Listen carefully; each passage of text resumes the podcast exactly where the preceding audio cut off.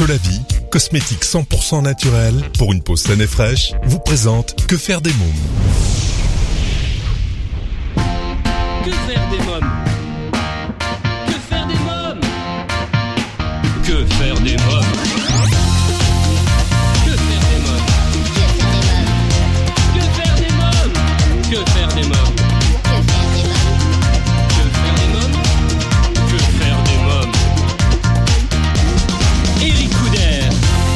Bonjour à tous, bienvenue, c'est Eric Couder, je suis très heureux de vous retrouver pour ce nouveau numéro de Que faire des mômes, l'émission 100% pour les parents. Au sommaire, aujourd'hui, dans À vos agendas, je vous parlerai eh bien d'un événement, le nouveau King Kong, Kong School Iceland, réalisé par Jordan Wax Roberts. Et on parlera également du DVD que ma petite nièce Erika raffole, le dessin animé Macha et Mishka, tous sur la glace. Mon invité jeunesse, l'auteur Nathalie Cougny, qui m'a accordé une interview exclusive pour son livre Dis pourquoi tu me fais du mal aux éditions Sud-Arène. Dans la rubrique Quand les enfants dorment, je reçois l'aventurier, le nageur longue distance et pilote automobile Philippe Croison. Dans un instant, la rubrique Allo Eric, je serai en ligne avec Géraldine Bubuck, maman et cofondatrice de Bicit, l'application collaborative de babysitting.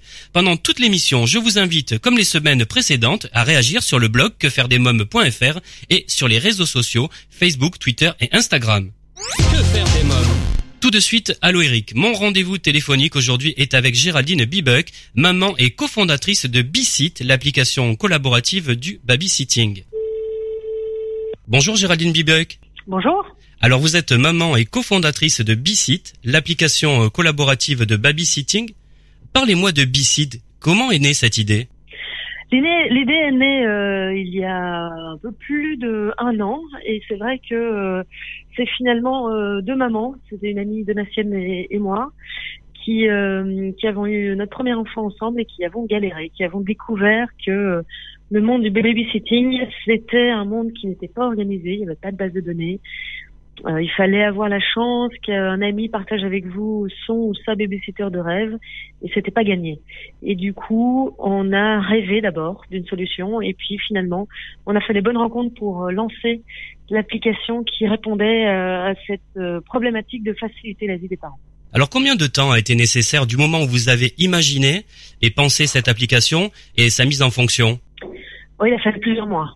Il a fallu plusieurs mois. Il faut, euh, on démarre de rien, on démarre d'une page blanche, et puis euh, on fait une première version, et puis on a du feedback, on- et puis on arrive à, on arrive petit à petit à améliorer euh, le produit, et puis à un moment donné, il faut le lancer. Alors à qui s'adresse l'application? L'application s'adresse à tous les parents et tous les d'abord d'un côté tous les parents donc ceux qui qui aimeraient avoir un peu plus de flexibilité dans leur vie euh, sociale ou même parfois professionnelle hein, et qui ont euh, qui ont un besoin en babysitter et alors je, je veux juste ajouter une nuance c'est que c'est pas toujours pour avoir besoin d'un babysitter ça facilite aussi l'organisation du babysitting Oui. donc vous pouvez utiliser Bicit avec les babysitters que vous connaissez et vous allez avoir toute la facilité d'une application. Par exemple, vous payez, euh, vous arrêtez de payer par cash. Vous pouvez payer maintenant par carte directement par l'application et vous payez le montant juste. Oui. Donc ça s'adresse d'une part à ces parents qui ont besoin de flexibilité et besoin qu'on leur facilite la vie et d'autre part aux jeunes qui euh, qui ont envie euh, de gagner un petit peu de sous euh, en dehors euh, de leur vie d'étudiant par exemple. Et, et c'est finalement une manière facile puisqu'ils vont être géolocalisés. Leurs voisins vont faire appel à eux. Et les amis euh, des, des, des parents chez qui ils vont vont voir aussi qu'ils sont pas loin de chez eux et donc vont aussi pouvoir faire appel à eux. Alors expliquez-nous comment ça marche, comment fonctionne ce service? Alors comment ça marche? L'application est gratuite à télécharger, donc euh, Apple Store, Google Play, vous allez télécharger euh, l'application euh, Bicit, qui est quatre lettres toutes simples. Et puis, si vous êtes parent, vous, vous arrivez assez vite sur euh, l'écran qui vous demande euh, quand vous avez besoin d'un babysitter, à quelle adresse et quel est le prix que vous offrez. Parce que c'est aussi c'est une particularité, c'est le parent qui offre son prix. Ah oui. C'est une bonne idée Et ça. hein. ensuite, Bicit. Oui, bah, Y a pas de disons surprise que Il n'y a pas de surprise. Euh, c'est vrai, on fait en toute transparence dès le début. Le, le babysitter sait combien il sera payé. Il y a toujours, un- surtout pour une première fois, il y a toujours cette, euh, cette difficulté de parler d'argent. Ouais. Ici, euh, ici, c'est en toute transparence. On, on l'écrit lorsqu'on invite. Et puis, c'est vrai que De temps en temps, c'est en dernière minute. De temps en temps, c'est pas euh, le cas. Alors parfois aussi, on a besoin euh, de, de quelqu'un d'actif parce que c'est pour un anniversaire ou c'est pour une après-midi. Et parfois, c'est juste les garder pendant qu'ils dorment. Donc c'est pas le même travail. Et on peut on peut varier le prix selon le, le, le travail qu'il y a derrière. Et le babysitter, lui, dès qu'il reçoit l'invitation, il voit quel est le prix offert il voit le nombre d'enfants, il voit si c'est loin ou pas, et il décide si euh, oui ou non il souhaite euh, euh, se proposer pour faire ce babysitting. Le choix, in fine, c'est le parent qui le décide. C'est le parent qui, qui confirme. J'ai passé une étape, c'est que une fois que vous avez donné ces, ces, tous ces détails du babysitting, Bisit vous donne toute une liste de babysitters. Ah oui. Les vôtres, avec qui vous avez l'habitude de, de, travailler. C'est vous qui pouvez le mettre manuellement euh, dans, dans l'application assez facilement. Puis vous avez aussi euh, tous les babysitters qui habitent près de chez vous et qui sont les babysitters de vos amis. Et ensuite, les babysitters qui habitent près de chez vous simplement. Et là, vous avez, euh, vous voyez celles qui ont déjà fait des babysitting ailleurs, avec la vie des parents. Vous avez un profil, elle explique qui elle est, euh, si elle fait, si euh, par exemple elle étudie la périculture ou si elle étudie euh, médecine ou ingénieur ou, euh, ou pas, ou si elle, est, si elle a plein de, de, de frères et sœurs. Enfin, on, on, les encourage en tout cas à donner un maximum d'informations sur elles, sur sur eux. Et puis vous décidez qui vous invitez. Et l'écran d'après, les invitations sont envoyées en finalement en deux clics. Vous avez invité jusqu'à 30 babysitters qui reçoivent directement en pop-up sur euh, sur leur téléphone qui disent tiens voilà vous êtes invité à un babysitting ce vendredi soir. Est-ce que vous êtes disponible? C'est aussi simple que ça. Il y a quelques semaines j'ai rencontré une de vos collaboratrices. Je crois que c'est Laure hein, qu'elle s'appelait euh, on était dans un café, on a pris un café, elle m'a montré l'application et c'est vrai que c'était c'était extraordinaire. Elle m'a montré et c'est-à-dire on était dans une rue, la rue Montorgueil à Paris et euh, il y a eu tout un tout un cercle qui s'est fait et ça a montré toutes les babysitters du qui étaient autour. C'est ça, ça c'est ça c'est la, liste des babysitters qui sont géolocalisés près de chez vous. Et certains découvrent que euh, parfois dans le même immeuble, il y a il y a quelqu'un qui est qui s'est mis euh, comme babysitter, qui s'est inscrit comme babysitter, qui serait ravi de faire du babysitting chez vous. Donc vous découvrez aussi vos voisins et, et vous découvrez qu'il y a des babysitters qui qui sont super près de chez vous. Donc oui, c'est hum, le but vraiment. Je, je l'ai répété plusieurs fois, mais c'est l'esprit qu'on veut euh, avoir quand on développe euh, Bicite, c'est faciliter la vie. Donc il faut que ce soit simple, il faut que ce soit beau, il faut qu'il y ait une vraie expérience agréable à vivre aussi, et, et cela tout en confiance. Alors, euh, qu'est-ce qui fait selon vous euh, l'originalité du service? Même si je l'ai compris, il y a un point fort?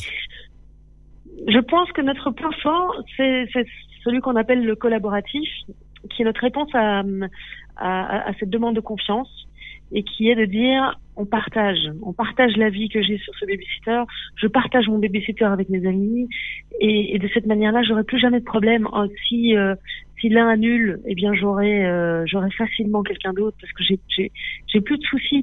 Typiquement, on a euh, deux, trois euh, babysitters euh, qui sont des voisins qui sont pas loin, mais il peut arriver que ces deux, trois babysitters soient en vacances, soient en train d'étudier, soient pas là, soient pas disponibles, soient malades. Et dans ce cas-là, c'est souvent une galère ou bien une, annulation de dernière minute, c'est aussi une galère. Avec une application de cette de, de, de, comme BC, tout ça pour vous dire qu'on a on a une communauté de babysitters qui augmente tous les jours et vous n'avez plus ce problème-là grâce à ce système de partager qui, vous fait multiplier vos opportunités. Euh, vous pensez à vous... en confiance. Oui. Vous pensez à vous étendre justement Donc là, vous arrivez. Euh, ça fait quelques temps en France. Vous, êtes basé en Belgique, vous le disiez. Euh, vous arrivez depuis quelques depuis quelques temps ici en France. vous pensez donc, je sais pas moi, aux États-Unis, la Chine, je sais pas. Hein, je donne des idées comme ça. On peut toujours rêver. On peut toujours rêver. Pour le moment, on se concentre on se concentre sur euh, la Belgique parce que c'est notre premier euh, premier pays et la France. On aimerait euh, vraiment pouvoir convaincre les Français d'utiliser Bicit aussi. Et, et, je ne sais pas où nous mènera l'aventure ensuite. L'application est disponible en anglais, elle est disponible en français. Donc oui, les États-Unis, pourquoi pas un jour on, on, a pas mal de parents qui voyagent, qui, euh, qui nous disent, mais enfin, euh, ou qui habitent à l'étranger, qui nous disent, enfin, venez dans notre pays, on a vraiment besoin de vous. Donc c'est encourageant et c'est optimiste et c'est enthousiaste. Maintenant, euh, ça, ça, ça c'est un vrai projet en soi euh, de d'aller dans un nouveau pays. Et donc c'est pas un projet à court terme, en tout cas le Japon et les Je vous posais cette question. Euh, voilà. Je vous posais cette question parce que nos amis auditeurs euh, sont beaucoup également euh, des Français expatriés à l'étranger et qui nous écoutent dans le monde ah. entier. Hein, donc c'est pour ça qu'il y avait cette question-là. on espère, oui, on espère, on espère vraiment, on espère que très vite on puisse, on puisse être partout en Europe. Je pense que quand je vous disais qu'à court terme on, se bat sur la France, euh, à moyen terme, on, aimerait, euh, on aimerait être en Europe. Et, euh, et puis après, on rêve d'aller en dehors des frontières. On a envie de rêver aussi, c'est sûr, on a envie de rêver. Et, je, et on sait qu'il y a ce besoin. Hein. Bien sûr, bien sûr. On sait que ce besoin existe partout. Le babysitting est, une, est finalement un problème universel. Hein. Alors comment recrutez-vous vos babysitters? On les recrute on les recrute par le bouche à oreille finalement et par les réseaux sociaux. On, invite euh, tous les jeunes qui ont envie de faire du babysitting à, à venir s'inscrire euh, sur BC parce que ça leur permet d'avoir plein d'opportunités de faire du babysitting. Et ensuite, il faut qu'ils se prouvent ou qu'elles se prouvent par, euh, par, par un bon comportement. Donc plus elles auront un bon comportement, plus elles auront des notes et des avis positifs de la part des parents chez qui ils auront fait du babysitting, et, et plus elles auront de la demande, ils ou elles auront de la demande. Oui. on les recrute assez facilement parce qu'il y, a, y a énormément de jeunes qui ont envie de faire ça, euh, qui, qui, aiment bien garder les enfants, qui ont toutes les capacités pour le faire. Euh, c'est pratique, on le fait, on, fait dans son quartier finalement aussi. Hein. Bien sûr. Alors, euh, on parlait tout à l'heure de paiement. Comment se déroule concrètement le paiement? Au niveau du paiement, le parent a le choix. Il peut payer par cash ou il peut payer par carte. Évidemment, on encourage la carte. C'est plus simple c'est euh, il y, a, beaucoup de parents qui utilisent cette euh, Bicite euh, en premier lieu parce que euh, on arrête de devoir s'arrêter au distributeur en rentrant de notre soirée. On, on sait qu'on peut payer par carte en rentrant. Et donc, quand le babysitting démarre, il y a un compteur qui, puisque de toute façon il y a, il y a un heure, une heure de départ. Hein, on dit que le babysitter doit venir à 8 heures. Bon, le, le, compteur va démarrer à 8 heures. Quand le parent revient, il arrête le compteur le paiement exact s'affiche, qu'il peut adapter. Oui. Et puis, il paye par carte. Et s'il veut payer par cash, il peut encore le payer par cash. Et le, par carte, ça se passe directement entre entre le parent et le babysitter. Ça passe pas par nous. Très bien. Donc, euh, dans, en dehors les trois jours, le babysitter a, a, l'argent sur son compte. Avez-vous quelque chose à rajouter? Bon, Peut-être un dernier point qui est aussi euh, le fait que euh, à partir, enfin depuis peu aussi, on a euh, on a ajouté un petit peu de jeu pour euh, les babysitters et les parents. C'est-à-dire que en passant par l'application Bicit, vous gagnez des points. Et avec ces points, vous allez pouvoir gagner des, cadeaux divers et variés. Euh, donc toute collaboration d'ailleurs euh, est ouverte si des auditeurs veulent collaborer avec nous, parce qu'on essaye, on essaie de leur donner des chouettes cadeaux. Et la dernière chose aussi, c'est que on, forme, vous pouvez former vos cercles, un cercle d'école, un cercle de, de cercle sportif, vous pouvez former votre propre cercle au sein de Bicite comme un cercle de confiance où de nouveau vous partagez entre euh, entre vous euh, vos visiteurs. Euh, merci euh, Géraldine Viewig, merci beaucoup. Avec plaisir, avec plaisir, merci à vous. Alors, si vous souhaitez avoir davantage d'informations sur Bicite, vous trouverez un lien sur le blog quefairedesmoms.fr dans l'onglet programme de l'émission. Dans quelques minutes, la rubrique à vos agendas, je vous parlerai d'un événement, le nouveau King Kong, Kong School Island réalisé par Jordan Wax Roberts.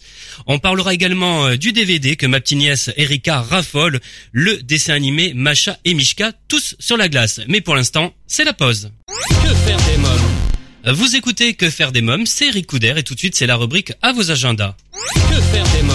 Chers amis auditeurs, vous demandez souvent que faire des mômes le week-end, pendant les vacances scolaires, après l'école. Eh bien, chaque semaine, je partage avec vous mon agenda de tonton hyperactif et super branché, alors à vos agendas. Cette semaine, je vous parle du film événement Le Nouveau King Kong. Kong School Island, le gorille le plus célèbre du cinéma, revient sur grand écran. Kong School Island, réalisé par Jordan Wax Roberts, débarque dans vos salles. Un groupe d'explorateurs plus différents les uns que les autres s'aventure au cœur d'une île inconnue du Pacifique, aussi belle que dangereuse ils ne savent pas encore qu'ils viennent de pénétrer sur le territoire de Kong. Je vous propose d'écouter la bande-annonce. pages sont des photos d'une île du sud du Pacifique. Le point de rencontre du mythe et de la science. On fait trembler la Terre à coups d'explosifs pour cartographier la surface de l'île. Vous lâchez des bombes. Des instruments scientifiques. C'est quoi, un singe?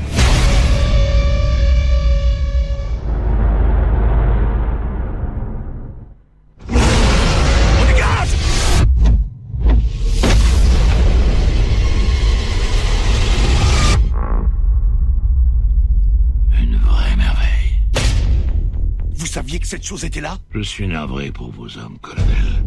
Mais si vous voulez donner un sens à leur sacrifice, ramenez-nous chez nous avec la preuve que les monstres existent. Wow, wow, wow, wow, wow, wow. Votre ami là, qu'il pose son arme. C'est quoi cet endroit? C'est Kong. C'est lui le roi ici. Et c'est plutôt un bon roi. Il reste à l'écart la plupart du temps. Mais quand on entre chez les gens en commençant par lâcher des bombes, c'est qu'on cherche la bagarre. Kong est Dieu sur cette île. Mais les démons vivent sous nos pieds. Comment vous les appelez? Les rampants de l'île du crâne. Pourquoi? J'avais encore jamais dit ça tout haut. Ça fait débile dit à haute voix. Bah appelez-les comme vous voulez.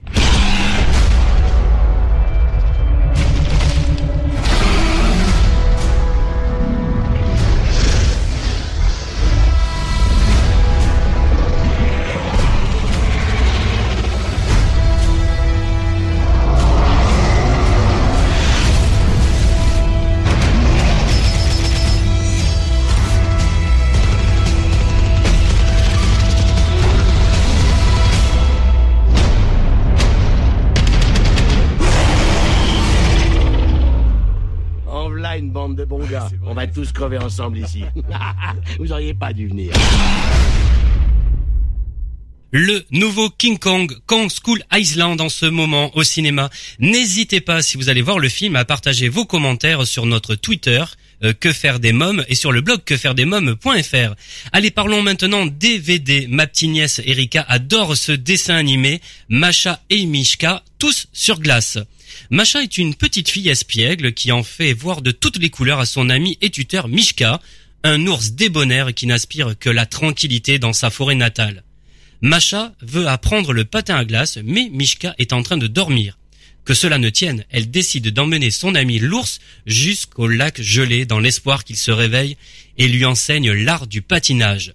1h10 de dessin animé plus en bonus un épisode des contes de Macha. Le DVD est sorti depuis le 1er février chez Universal Pictures Video. C'est le moment eh bien de jouer maintenant avec Solavi. Solavi, cosmétique 100% naturel pour une peau saine et fraîche grâce à son colostrum. Exclusivité européenne, Solavi rend à votre peau ce que le temps lui a pris. Votre peau aimera Solavi. Solavi convient à tous les types de peau et lui donne éclat et luminosité. Je vous propose, grâce à notre partenaire Solavi, de participer au grand jeu concours et de tenter de gagner des produits de beauté femmes et hommes de la gamme Solavi. Rendez-vous sur le blog quefairedesmômes.fr, onglet jeu concours pour tenter votre chance. À présent, eh bien, c'est l'invité jeunesse. Que faire des mômes? Je vous propose cette semaine d'écouter une interview exclusive de l'artiste peintre, poète et auteur de livres de société, de romans et d'histoires pour enfants, Nathalie Couni pour son livre Choc, Dis pourquoi tu me fais du mal, mettons fin aux maltraitances faites aux enfants aux éditions Sud-Arène.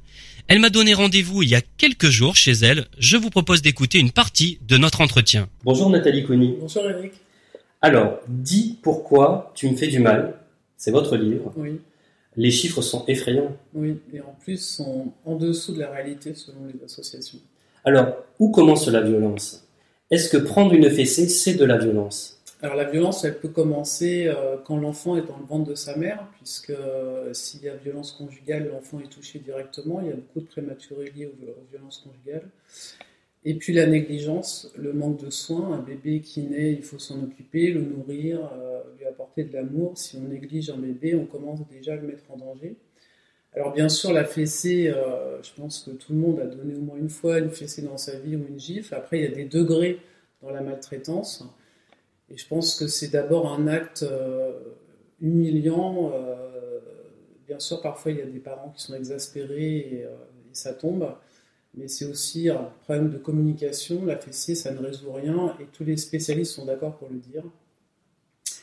Et je regrette euh, vivement que le Conseil constitutionnel ait censuré l'interdiction des châtiments corporels, parce que quand on parle de fessées, euh, ça peut paraître anodin, mais les violences ordinaires, puisqu'on les appelle comme ça, c'est aussi les brûlures, les morsures, euh, attacher les enfants dans les lits, les punir en les mettant sur un balcon, sur le paillasson, les bébés secoués, enfin la violence elle est multiple et c'est de la violence ordinaire qui est très fréquente. Ça peut être de la violence euh, également psychologique. Oui, bien sûr, l'humiliation, euh, euh, dire tout le temps à un enfant qu'il est nul, le traiter, l'insulter, c'est très mauvais pour l'enfant et pour le développement de son cerveau. Alors, quelles sont les différentes formes de violence? Alors, donc, on a la violence psychologique, comme vous venez de le dire, verbale, insulter un enfant, physique, donc les coups, sexuelle, et la négligence, le manque de soins. Alors vous parlez euh, dans, dans, le livre d'abus sexuels. Euh, qu'est-ce que c'est que l'abus sexuel? Alors un abus sexuel, c'est un geste euh, à connotation sexuelle en vue d'une stimulation sexuelle pour l'adulte exercée sur un mineur de moins de 15 ans, puisque en France, la majorité sexuelle est à 15 ans. Et même si l'enfant est consentant, c'est puni par la loi. Donc c'est un geste qui euh, est euh, où il y a un contact physique ou pas, ça peut être euh, exposer un enfant devant un film pornographique, se masturber devant lui, le regarder en train de faire sa toilette, et puis bien sûr les attouchements, le viol. Alors quelle raison empêche un enfant d'en parler à son entourage? Alors comme vous l'avez dit tout à l'heure, la majorité des enfants connaissent leur agresseur, qui est bien souvent un membre de la famille principalement le père, ça peut être un oncle, un frère. Euh, donc il y a un problème d'autorité et euh, d'affect, puisque l'enfant aime son parent. On sait que les enfants sont vulnérables, euh, n'ont pas de moyens de défense, et quand ils subissent un attouchement, ils ne sont pas censés savoir que c'est mal, et donc font confiance aux parents et rentrent dans ce jeu pervers. Donc il ne peut pas en parler parce que déjà c'est un membre de sa famille proche, celui qui l'a élevé, et d'autant plus que cet adulte euh, exerce souvent une menace sur l'enfant, un chantage. Par exemple, il peut lui dire euh, si tu en parles, j'irai en prison, tu vas détruire la famille, euh, c'est un jeu, regarde, ça te fait du bien. voilà, donc il, il, le met dans une espèce de chantage affectif. Et puis il peut aussi lui donner des cadeaux pour acheter son silence, c'est très fréquent. Et il entretient une notion de secret. On sait que les enfants adorent tout ce qui est secret. Et donc, euh, il le met dans cette espèce de chantage affectif, donc qui empêche de parler. Et plus l'enfant grandit, en fait, plus il va porter cette culpabilité euh, qui va devenir après une honte. Pourquoi les femmes qui ont été abusées aussi, étant enfants, ne parlent pas? Elles ont honte d'en parler. Donc voilà les principales raisons, le chantage, les menaces, euh, faire peur à l'enfant, et lui faire porter une culpabilité énorme en fait. Alors quelles sont les conséquences de cette violence au quotidien euh, pour un enfant? Alors les conséquences en fait elles sont euh, aussi nombreuses que les formes de violence qui existent. Euh, on sait très bien maintenant, grâce aux neurosciences émotionnelles et sociales, que plus un enfant est violenté petit, plus le cerveau se dégrade et, freine le développement de l'enfant en fait. Alors les, chez les, les bébés ou les enfants, euh, la violence physique, elle se voit tout de suite, puisque les coups euh, laissent des marques. Ce qui est plus compliqué, c'est la violence psychologique. Mais quoi qu'il arrive, euh, ça crée un grand stress chez l'enfant. Et on sait maintenant aussi, les spécialistes sont tous unanimes pour le dire, qu'un grand stress freine le développement du cerveau et donc empêche l'enfant de, grandir correctement et, et, sereinement. Et en plus de ça, plus on élève un enfant dans la violence, plus on développe la peur, euh, le repli sur soi. En fait, on ne doit pas élever ses enfants. Les enfants ne doivent pas avoir peur de leurs parents. C'est complètement aberrant cette éducation d'autorité euh, euh, qui, finalement rend, enfin, laisse l'enfant comme un objet finalement. Et l'éducation, c'est pas ça. L'éducation, c'est apprendre, c'est donner confiance, c'est permettre à un enfant de devenir autonome, responsable, qu'il soit bien dans sa peau, l'aimer, évidemment, ça c'est la base.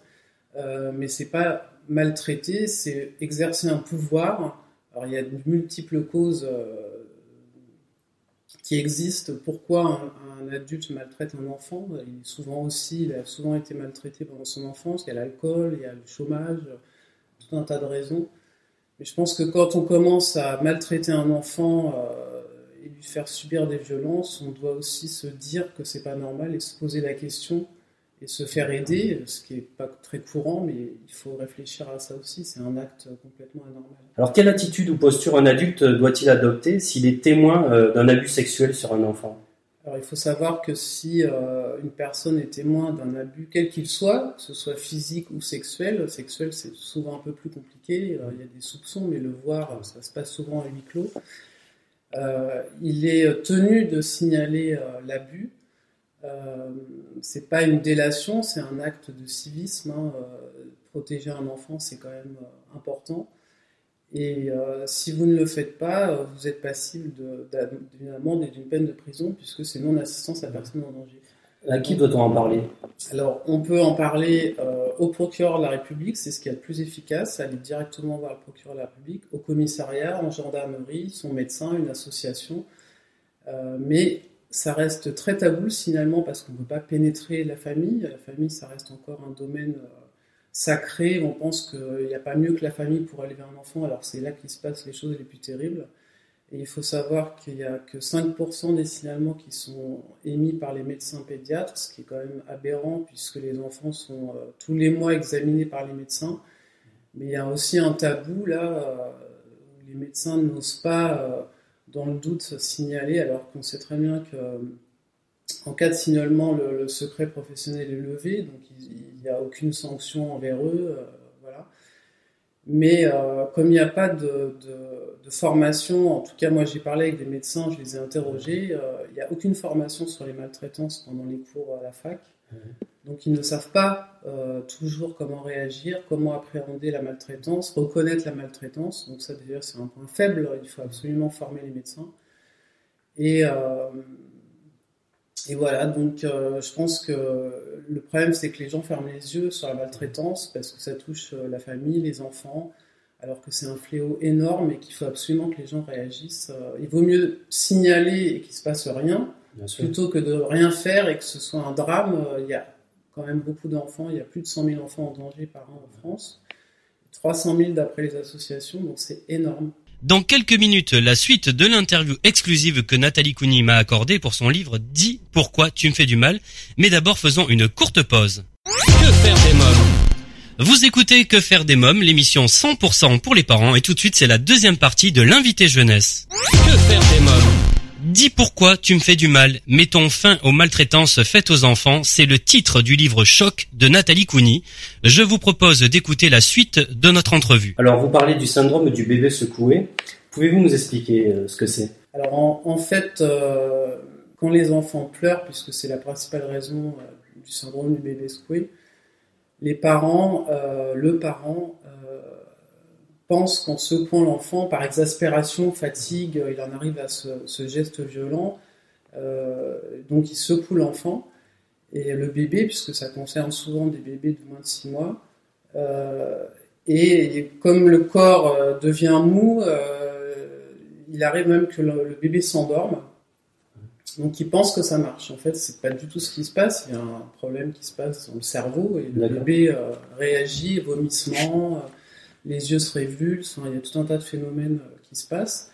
Et il y a une étude dont je voudrais parler euh, qui a été faite, parce qu'il y a très peu d'études qui sont faites sur les violences euh, faites aux enfants, qui a été faite par des médecins légistes français. Et pendant 11 ans, ils ont étudié plus de 230 bébés qui avaient été secoués. Et dans ces 234 bébés, je crois, il y a 66 parents qui avaient reconnu avoir secoué leur enfant. Et il en est ressorti que 77% euh, des enfants avaient moins de 6 mois. 25% mmh. euh, environ étaient des enfants prématurés, donc ça doit apporter un stress chez les parents. Qu'une majorité euh, d'adultes qui secouaient les enfants étaient des hommes, Donc c'est un phénomène en fait, c'est une violence ordinaire aussi, et que et dans cette enquête, euh, il sort que l'adulte va jusqu'à secouer l'enfant au moins 10 fois en moyenne, jusqu'à 50 fois. Donc c'est énorme parce que les conséquences sont vraiment euh, incroyables et les gens ne se rendent pas compte. Et les risques, c'est quoi? Alors euh, les risques, c'est des œdèmes, des hémorragies, des lésions au cerveau qui laissent un handicap. Les, soit neurologiques, soit visuelles, euh, des difficultés dans l'apprentissage de la lecture, de l'addiction, enfin il y a tout un tas de, conséquences graves par la suite. Donc quand ça arrive, parce que ça peut arriver à tout le monde, il faut le savoir, on sait très bien qu'après une naissance, les parents sont très fatigués, les, mères principalement. Il y a un stress aussi. Euh, il y a un stress, tous les parents ne sont pas euh, préparés à être parents non plus. Hein. Quand on se pose des questions, il faut en parler. Il y a beaucoup de parents qui sont seuls, il y a des femmes qui, euh, ont un enfant qui ne sont pas entourées. Donc dans ces cas-là, euh, il faut euh, absolument... alors il faut savoir que quand un bébé pleure, il y a un pic de pleurs qui se passe entre 6 semaines et 3-4 mois. C'est biologique, c'est son mode de fonctionnement. A, les pleurs augmentent à ce moment-là et après ça diminue. Donc il faut avoir une attitude plutôt protectrice et positive, soit bercer l'enfant, euh, le promener, euh, lui donner à manger, ou s'il a peut-être faim, lui donner un bain pour le calmer, ou sinon, dans le pire des cas, le mettre dans son lit et aller faire un tour, le donner à quelqu'un, enfin en tout cas éviter ce geste qui est d'une violence extrême, puisqu'il y a quand même euh, beaucoup d'enfants qui en meurent, il y a un bébé secoué sur quatre qui meurt de ça. donc c'est un, une violence ordinaire que les gens ne connaissent pas beaucoup, mais c'est euh, très très grave et les, séquelles sont graves aussi. Alors vous dites dans votre livre qu'il y a une absence totale de dépistage. Quel est votre, euh, votre avis sur la question? Alors en fait c'est compliqué à dépister parce que souvent euh, c'est une situation duel, c'est-à-dire qu'il n'y a pas de témoin. souvent on confond, enfin le bébé arrive, on dit qu'il est tombé, enfin on donne d'autres excuses qui ne sont pas la réalité. Euh, il n'y a pratiquement pas d'autopsie de réaliser sur les enfants, donc sur les bébés, donc on ne peut pas savoir à, quoi est due la mort. Euh, donc c'est très compliqué en fait. On n'en parle plus, on n'entend pas beaucoup parler de ça. Les spécialistes en parlent, mais on en parle très peu, euh, alors que c'est un phénomène qui est énorme vu le nombre de décès par an de bébés liés à ces circonstances-là. Mais il faut savoir que les chiffres sont en dessous de la réalité. Pourquoi? Parce que euh, il y a des, bébés qui décèdent aussi et on, on dit il est tombé euh, euh, par asphyxie, meurt subite du nourrisson et en fait non, c'est donc ils sont pas comptabilisés dans les chiffres du bébé secoué ou des violences faites aux enfants. D'accord. Alors il y a un autre chapitre important dans le livre, le harcèlement scolaire. Alors à quel niveau peut-on considérer qu'il y a harcèlement et quelles en sont les formes? Alors il y a harcèlement quand c'est une situation euh, qui est répétée et qui dure dans le temps. Euh, c'est à prendre en compte parce qu'il y a entre 8 et 10% des élèves qui sont concernés. Donc c'est quand même énorme. Oui, c'est énorme et ça, on commence à en parler, il y a quand même beaucoup de gens qui en parlent. Mais ça reste encore tabou parce que j'ai l'impression que tout ce qui se passe dans les institutions, c'est toujours tabou. Quoi, hein. Et donc les différentes formes euh, de harcèlement, c'est moral aussi, des insultes, humiliations, physiques, des coups, des jets d'objets, enfin n'importe quoi.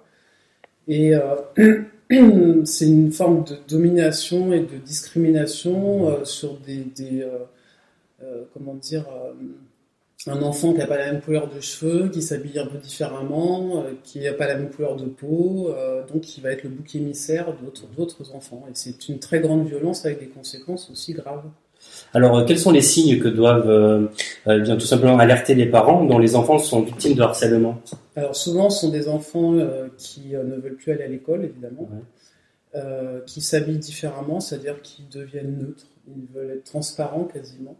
C'est-à-dire ils s'habillent en noir ou bah, Ils se camouflent, ils s'habillent pas du tout comme les autres, euh, qui deviennent agressifs, qui cassent leur matériel. Euh, il y a pas mal de facteurs euh, qui, qui s'isolent aussi des enfants, qui préfèrent être avec des adultes. Euh, enfin, voilà, c'est pas facile à déceler parce que les enfants parlent pas toujours non plus. Et moi j'ai connu ça, un cas très proche. on s'en aperçoit quand souvent ça explose et qu'il y a vraiment un problème grave. Donc il y a une vigilance là-dessus Puis maintenant, avec Internet, c'est multiplié aussi parce qu'une fois qu'on est parti de l'école, on peut encore se faire harceler sur les réseaux sociaux. Bah, c'est de plus en il y a beaucoup de cas de suicide, hein, de, de, jeunes qui se suicident parce qu'ils sont harcelés, euh, dévalorisés, humiliés, insultés sur Internet et en plus mis en avant sur des milliers, euh, enfin, un peu de, en vue de milliers de personnes. Donc c'est euh, pour les enfants, c'est compliqué. Alors, quelles sont les conséquences pour un enfant harcelé en milieu scolaire? On disait ça peut aller jusqu'au suicide. Il y a d'autres conséquences? Alors oui, bah, il y a le décrochage scolaire en lui-même déjà, un enfant qui ne veut plus aller à l'école, euh, des problèmes d'alimentation, de sommeil, euh, euh voilà, d'anxiété, euh, dépression. on retrouve un peu toujours les mêmes conséquences dans les violences parce que ça, ça, touche vraiment à, l'être dans, dans, son être profond, donc c'est psychologiquement c'est grave. Alors quelle, quelle responsabilité ont les parents des auteurs? Bah, il faut savoir que c'est eux qui sont quand même responsables de leurs enfants jusqu'à la majorité, hein, au-delà de 13 ans aussi, jusqu'à la majorité. Donc, euh, s'il y a une plainte, euh, bah, ils sont directement concernés, ils sont amenés à, payer des dommages et intérêts. Et la responsabilité euh, du personnel éducatif? Bah, C'est comme pour toutes les, formes de violence, si un, professeur voit harcèlement à l'école et ne dénonce pas, il, il met la personne en, danger, donc euh, il peut être condamné aussi pour non-assistance à personne en danger. Alors, euh, une autre forme de violence, l'inceste. Les chiffres sont terrifiants. 4 millions de cas incestueux en France. Alors en fait, les, chiffres n'augmentent pas forcément euh, à vue d'œil, mais les gens en parlent quand même de plus en plus. en plus les cas se, se dévoilent au fil du temps. Alors, euh, quelle est la différence entre un parent incestueux et un pédophile Alors, un pédophile, euh, il aime les corps prépubères, donc il aime le sexe avec euh, des enfants qui ne sont pas les siens. Et le parent incestueux aime le sexe avec ses propres enfants, mais pas avec les autres. Alors, quelles raisons évoquent les parents incestueux? Alors souvent ce sont des pères, il faut le dire, ça existe aussi pour les mères, mais sont beaucoup plus rares, donc c'est une majorité d'hommes. Et bien souvent, euh, les, les, raisons euh, évoquées, euh, c'est ils n'ont plus de rapport sexuel avec leur femme, donc la fille devient la femme en fait, où il prétend lui faire son éducation sexuelle. voilà, donc c'est une perversion, hein, c'est une déviance comme la pédophilie, c'est une déviance sexuelle. Euh, voilà, donc la fille devient l'objet. Alors souvent les petites filles euh, connaissent davantage les pénétrations, le viol, et les petits garçons les attouchements. Mais les filles euh, deviennent leur femme en fait. C'est. Alors quels sont les moyens de prévention? Alors avant de, répondre, je voudrais quand même rappeler pour l'inceste qu'il y a énormément de cas. Moi, si avant des livres sur les violences faites aux femmes et notamment sexuelles, c'est parce que j'avais rencontré beaucoup de femmes qui avaient vécu l'inceste, que ça peut durer des années dans le silence le plus total. Bien sûr, euh, il y a des mères complices, ce qui est vraiment aberrant, il faut vraiment dénoncer ça. Euh, la plupart. Euh, ça veut dire qu'elles sont au et qu'elles disent ferment les yeux, elles sont dans le déni total. Bien sûr, il ne faut pas briser la famille, il ne faut pas briser le statut du mari, enfin, toutes des raisons incroyables parce que c'est quand même un enfant qui dépend de ça quand même. Euh, mais bien souvent, ce sont quand même les mères qui signalent. Donc ça peut se faire sur des années, parfois il y a des histoires, ça dure 20 ans. Il y a même des cas où il y a des conseils de famille pour euh, maintenir le silence. Ah c'est vraiment quelque chose qui est organisé par moment, c'est énorme. Et euh, la prévention, je crois que comme toutes les formes de violence, elles doivent se faire tout petit c'est-à-dire qu'il y a plusieurs manières. Déjà, on doit dire à ses enfants les choses. On doit leur dire que personne ne doit toucher leur corps. Euh, et, pas non plus un membre de sa famille, puisque c'est souvent des proches. Euh, dans les écoles, enfin, il y a énormément de choses à faire euh, parce qu'on n'en parle pas. On ne parle pas de violence. On en parle un peu plus dans les écoles privées que dans les écoles publiques, on ne sait pas pourquoi. c'est un phénomène pourtant qui touche énormément d'enfants. On connaît les résultats euh, des enfants euh, abusés, euh, violentés, maltraités à l'âge adulte. Ça en fait des gens qui ont du mal à s'insérer dans la société, qui ont une mauvaise estime d'eux. Enfin, il y a des conséquences vraiment énormes. donc la prévention, c'est aussi l'éducation d'abord. Hein, voilà, il y a beaucoup de choses à faire. Alors tout à l'heure on parlait de pédophilie. Les histoires de pédophiles sont très nombreuses. Il existe a priori même des réseaux. Alors pourquoi ce silence? Bah, Sans doute que ça doit arranger certains, puisqu'on on sait que 97% des abuseurs sont des hommes. Donc là, il y a un vrai problème. Les réseaux, ils existent depuis très longtemps. Hein. Il y a Carl Zero qu'on a dénoncé beaucoup. Enfin, euh, on en connaît beaucoup. Le problème des, réseaux. C'est des réseaux en France ou également dans le monde? comment, Il y en a partout. Euh, il y en a aussi en France. Et je pense que si euh, on n'en parle pas, c'est parce que ça touche des institutions aussi. On sait très bien que ça touche l'Église, ça touche tout un tas de gens haut placés aussi. et donc, le problème des, réseaux, c'est que le problème des pédophiles aussi, en dehors de, de cette violence envers les enfants, c'est que quand ils sont démasqués, ce qui arrive finalement de temps en temps, mais pas assez souvent, ça fait des années qu'ils répètent cette maltraitance sur les enfants et souvent sur plusieurs enfants. Donc ça, les dégâts sont considérables. On sait très bien dans, certaines affaires, comme Villefontaine, euh, que ça a duré des années, ou alors ils sont déplacés euh, avant d'être euh, arrêtés quand c'est le cas. Alors on va terminer aussi par un passage qui est bouleversant pour moi dans le, dans le livre. Je vous cite, je lis ce passage-là. Aimer, ce n'est pas maltraiter.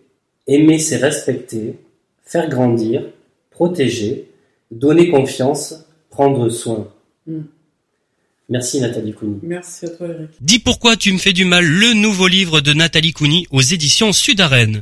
Je vous invite à découvrir l'intégralité de notre entrevue filmée réalisée par Bruno Autin sur le blog quefairedesmoms.fr.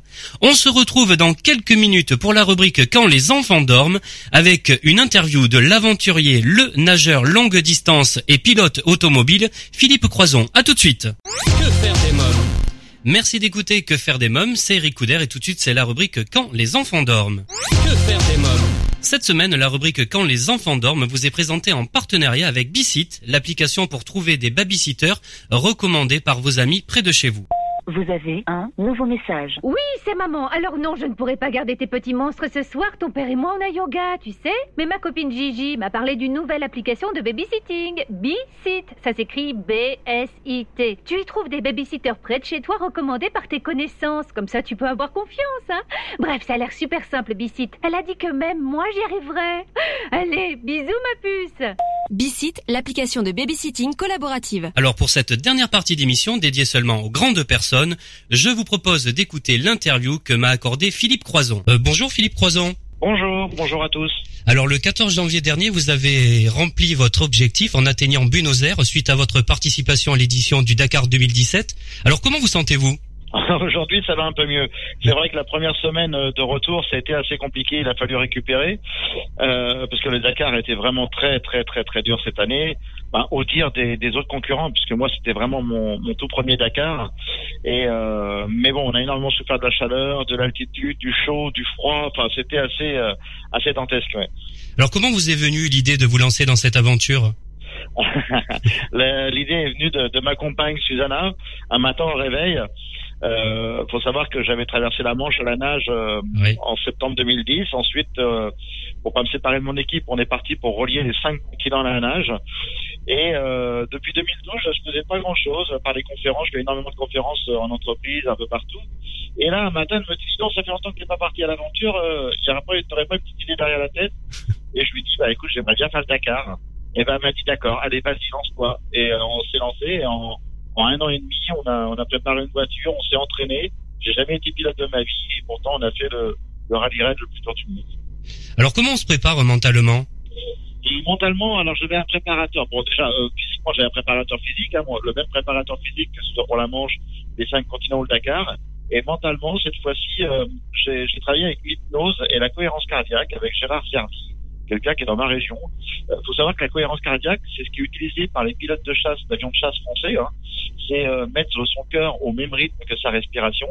Et l'hypnose et l'auto-hypnose, c'est euh, pour, se, pour se détendre et surtout rester calme sur la ligne de départ et rester calme pendant l'épreuve. ne pas avoir de tension et c'est ce qui, c'est ce qui permet de gagner pratiquement une demi-seconde sur un danger. Et euh, voilà, tous, tous les mois, j'avais des, des séances d'hypnose et de cohérence cardiaque. Très bien. Alors est-ce qu'à un moment donné, lorsqu'il faisait 66 euh, degrés, 66 euh, degrés pardon, dans l'habitacle, ou lorsque les galères s'enchaînaient, vous avez songé à renoncer et à vous arrêter? Non, jamais, jamais, jamais, jamais. Mais vraiment jamais. Le doute, euh, le doute est là, il est, naturel. À partir du moment où on commence une aventure comme ça, le doute, il vous assaille. Et pendant l'épreuve, je me suis dit, je vais avancer au jour le jour. Mais vraiment au jour le jour.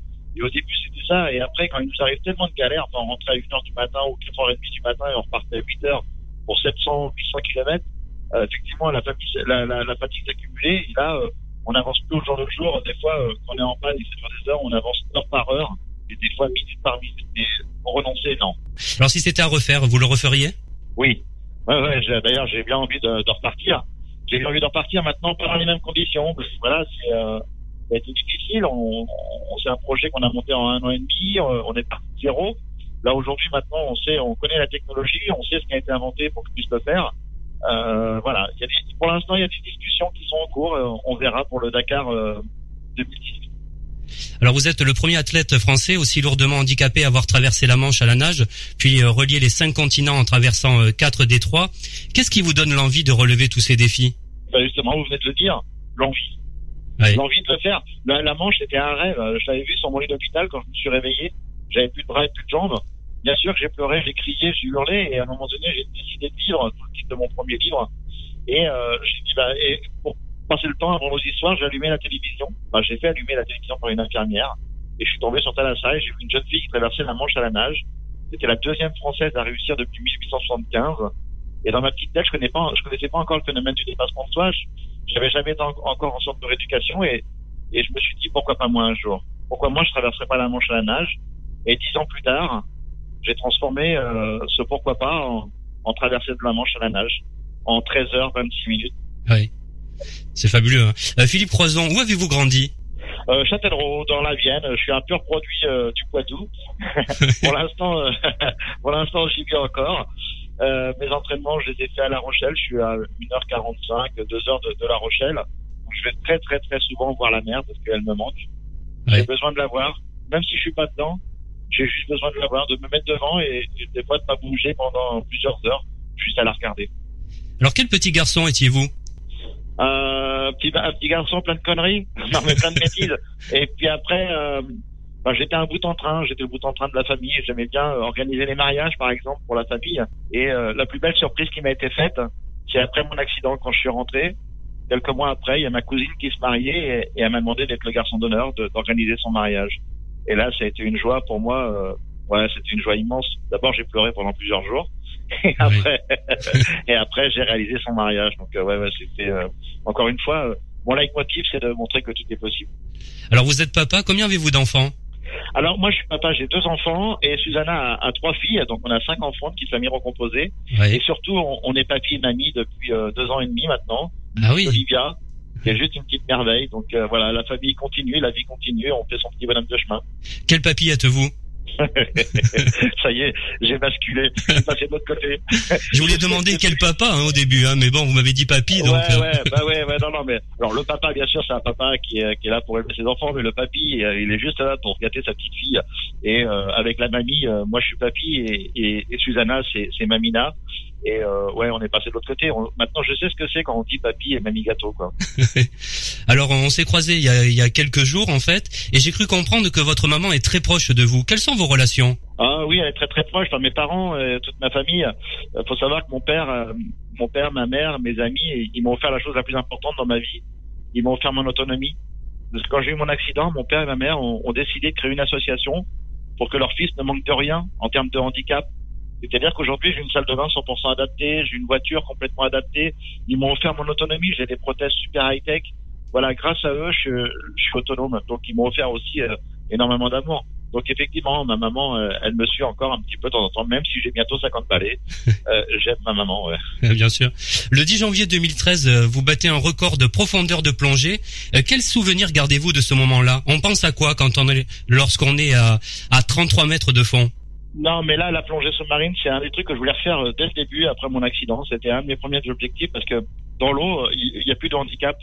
Dans l'eau, je me sens bien, je, suis libre. Il y a la pesanteur de l'eau, il y a, bah ouais, je, suis en paix avec moi-même, je me retrouve. Et quand euh, Paul Sobol, c'est un monsieur euh, que j'ai rencontré en, en Égypte, quand j'ai relié euh, l'Afrique à l'Asie à, la nage, j'ai rencontré ce monsieur, il était rescapé des, des camps de concentration et il m'a dit on va mettre un record du monde, on va aller, on va, faire, on va aller dans la piscine la plus profonde du monde et on va faire ça avec tous mes anciens amis plongeurs. Donc il y avait il y avait 700 ans de plongée et 1000 ans de vie avec tous ces papilles et ils m'ont dit on aimerait bien que tu sois avec nous et, c'est pour ça que moi personne amputé des quatre membres j'étais le premier à descendre à 33 mètres. Ouais. Alors Philippe Croison, que pensez-vous du regard que porte la société d'aujourd'hui sur le handicap? Non, mais alors là, là je vais, je vais plus être trop zen parce que bon, on est on est quand même dans une évolution. Excusez-moi, mais on est quand même dans une évolution. Les choses bougent grâce aux Jeux paralympiques, grâce à tous ces films qui sortent au cinéma, grâce au programme court vestiaire sur France Télévisions, sur France 2 en l'occurrence. Oui. Voilà, tout ça contribue à ce changement de regard sur le handicap. Mais malheureusement, notre société, nos hommes et nos femmes politiques regardent le, handicap encore de haut. Ils nous regardent comme si on n'existait pas, comme si on était un, un, petit point, une virgule dans l'existence de l'être humain. Alors que non, cette virgule, on est à peu près 10 millions de personnes en situation de handicap en France. Et si on rajoute en plus les personnes âgées, ainsi de suite, on est presque 20 millions de personnes vivant avec une déficience dans notre pays. Ouais, aujourd'hui, on nous appelle les personnes en situation de handicap. Mais c'est pas nous qui sommes en situation de handicap, c'est notre société. Si notre société elle, elle, était adaptée pour tous les citoyens, si notre société elle était adaptée pour tout le monde, on serait plus en situation de handicap. On serait libre. Par exemple, quand j'étais à Londres pour les Jeux paralympiques de Londres et que je me promenais dans Londres avec mon fauteuil roulant, j'étais plus en situation de handicap. J'étais libre, je pouvais faire ce que je voulais. Voilà ce que j'ai envie que la France devienne. Euh, alors, il est très difficile également pour un enfant handicapé de poursuivre ses études. Quel est votre avis sur le sujet?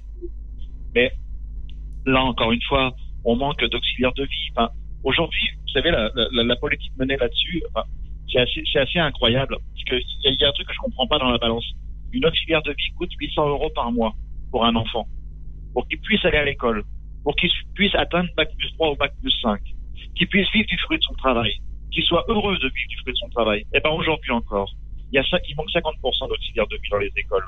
Aujourd'hui en France, il y a encore seulement 15% des collèges qui sont accessibles. Et je vous parle pas des lycées et des universités. C'est pas, on arrive pratiquement à un taux de zéro. C'est juste pas possible. Et à ce gamin qui rentre en primaire, à qui on dit, l'État ne peut pas mettre 800 euros pour toi pour aller à l'école, mais rassure-toi, mon petit, tu vas être en échec scolaire. Donc, tu vas toucher l'allocation adulte handicapé toute ta vie. Et on va te donner 800 euros par mois à vivre pour que tu puisses, pas vivre, non, pour que tu puisses sortir. Voilà, c'est juste incompréhensible. C'est un pari sur l'avenir. Aujourd'hui, toute personne normalement constitué veut vivre du fruit de son travail. Et là, je parle des personnes handicapées parce que le taux de chômage des personnes handicapées est deux fois supérieur à la normale. Voilà où on en est encore aujourd'hui. Et ça, c'est juste pas admissible. Ouais. D'après vous, euh, que serait la solution Ou les solutions C'est d'investir sur l'école, d'investir sur l'éducation nationale, de permettre à tous ces enfants. Ok, il y a, eu une génération sacrifiée. Ok. Bon, maintenant c'est fait. Depuis des décennies et des décennies, on a créé de l'assistanat dans le handicap. On a créé des gens dépendants de la société. Moi, je pense qu'aujourd'hui, il faut mettre un coup de poing sur la table. Et pourquoi pas un Grenelle du handicap Tout remettre à plat et repartir de zéro. C'est facile à dire comme ça, mais et avoir surtout un véritable ministère, ne pas avoir un secrétaire d'État qui dépend du ministère de la Santé et après les bloquer. Parce que le ministère de la Santé veut plus d'argent et on le pique aux personnes handicapées. Le dernier scandale en date, euh, c'est euh, l'État appliquer dans les caisses du handicap 30 millions d'euros ah pour, la pour la sécurité des, des, des, lycées, des universités à cause de Vigipirate. Mais on l'a piqué à qui? On l'a piqué aux personnes en situation de handicap. Cet argent était fait pour améliorer, pour avoir des conditions de travail pour les personnes handicapées, pour pouvoir accéder à l'emploi. Et ça, c'est juste, c'est juste un. Je, sais pas, je, ne comprends pas cette, cette façon de faire. Oui. Alors, avez-vous déjà en tête euh, un nouveau défi que vous voudriez vous lancer? Euh, non, pour l'instant non. À part, à part mon, mon petit côté humour, euh, où, je dis toujours si Richard Branson nous entend. D'ailleurs, s'il nous entend en Angleterre, Richard Branson, le patron de Virgin, oui. je sais qu'il va envoyer du monde dans l'espace. Et si euh, il recherche une personne en situation de handicap, je voudrais bien être le premier rendu dans l'espace, flotter un petit peu, de plus ressentir mon corps, un peu comme la plongée sous-marine, mais surtout voir notre planète en haut. Ça, ça me plairait vraiment. Ouais.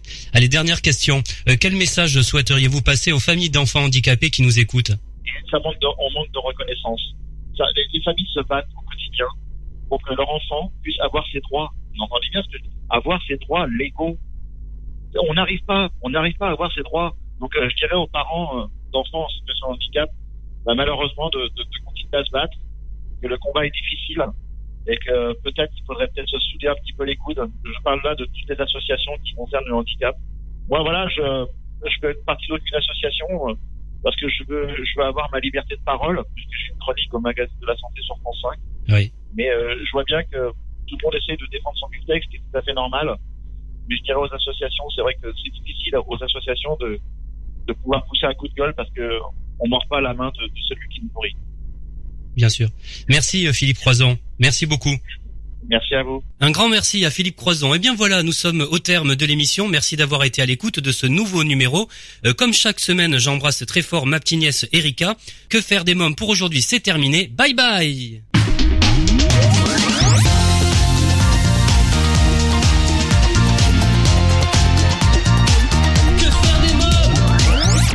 Solavi, cosmétique 100% naturel pour une peau saine et fraîche, vous a présenté Que faire des mômes